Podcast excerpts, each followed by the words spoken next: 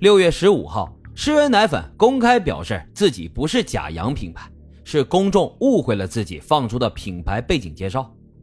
误会啊，一切都是误会。双方达成和解之后不久，二零零九年的六月二十五号，北京电视台播出了名为《一个男人如何使施恩奶粉低头》的报道。报道当中详细的描述了郭丽无比艰辛且昂贵的维权之路，他屡屡碰壁，面对企业的冷漠和推诿，面对家人和世人的不解和嘲讽，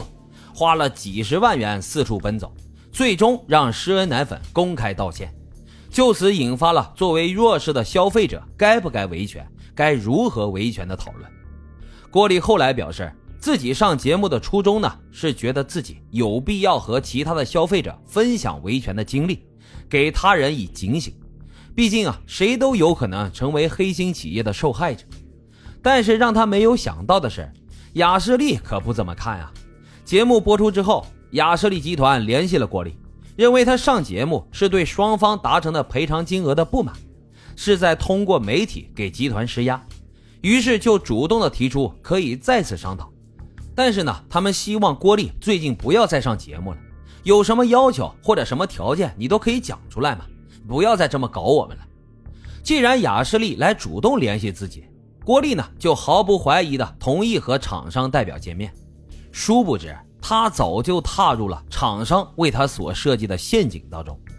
双方几次的协商都非常顺利，厂商代表甚至似乎还鼓励郭丽：“你可以多要一点。”郭丽说。自己想要三百万元的赔偿金额，对方却说没有问题，但是他得写下一份赔付内容清单，白纸黑字写明要求厂商赔付女儿健康保障金和保险金，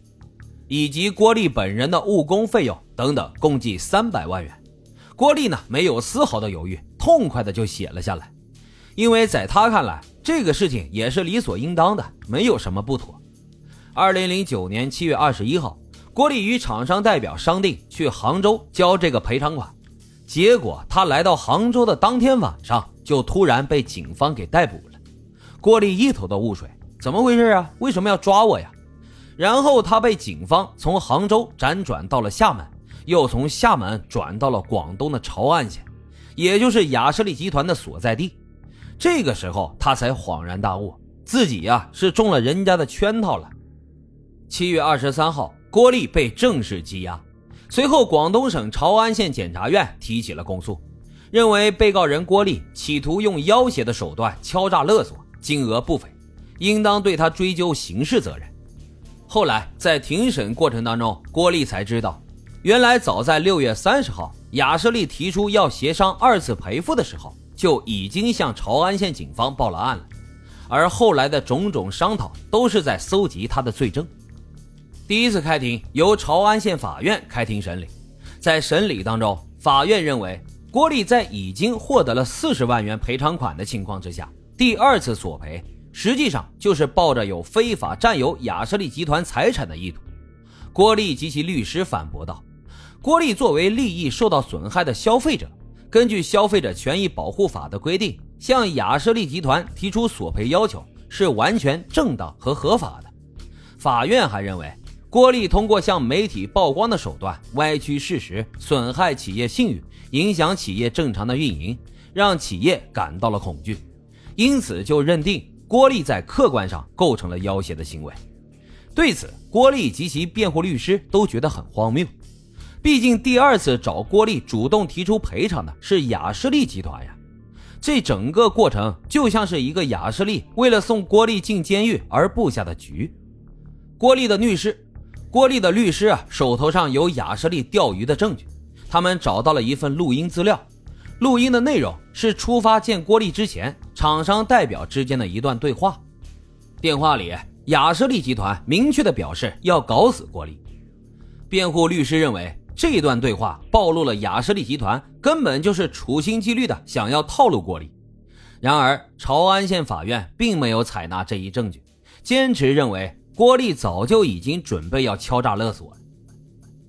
二零一零年一月八号，法院判处郭丽敲诈勒索罪成立，需要入狱服刑五年。郭丽及其辩护律师表示不服，上诉到了潮州市中级人民法院。但潮州市中院只用了短短八天的时间，就驳回了郭丽的上诉，维持了原判。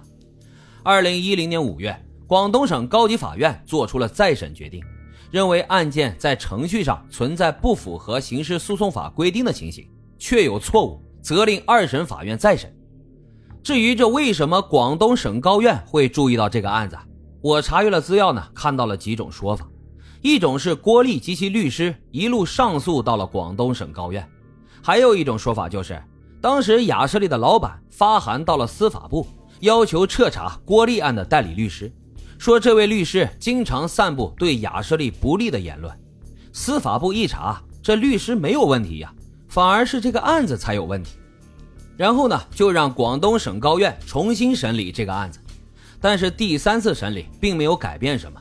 潮州市中院依旧维持了原判。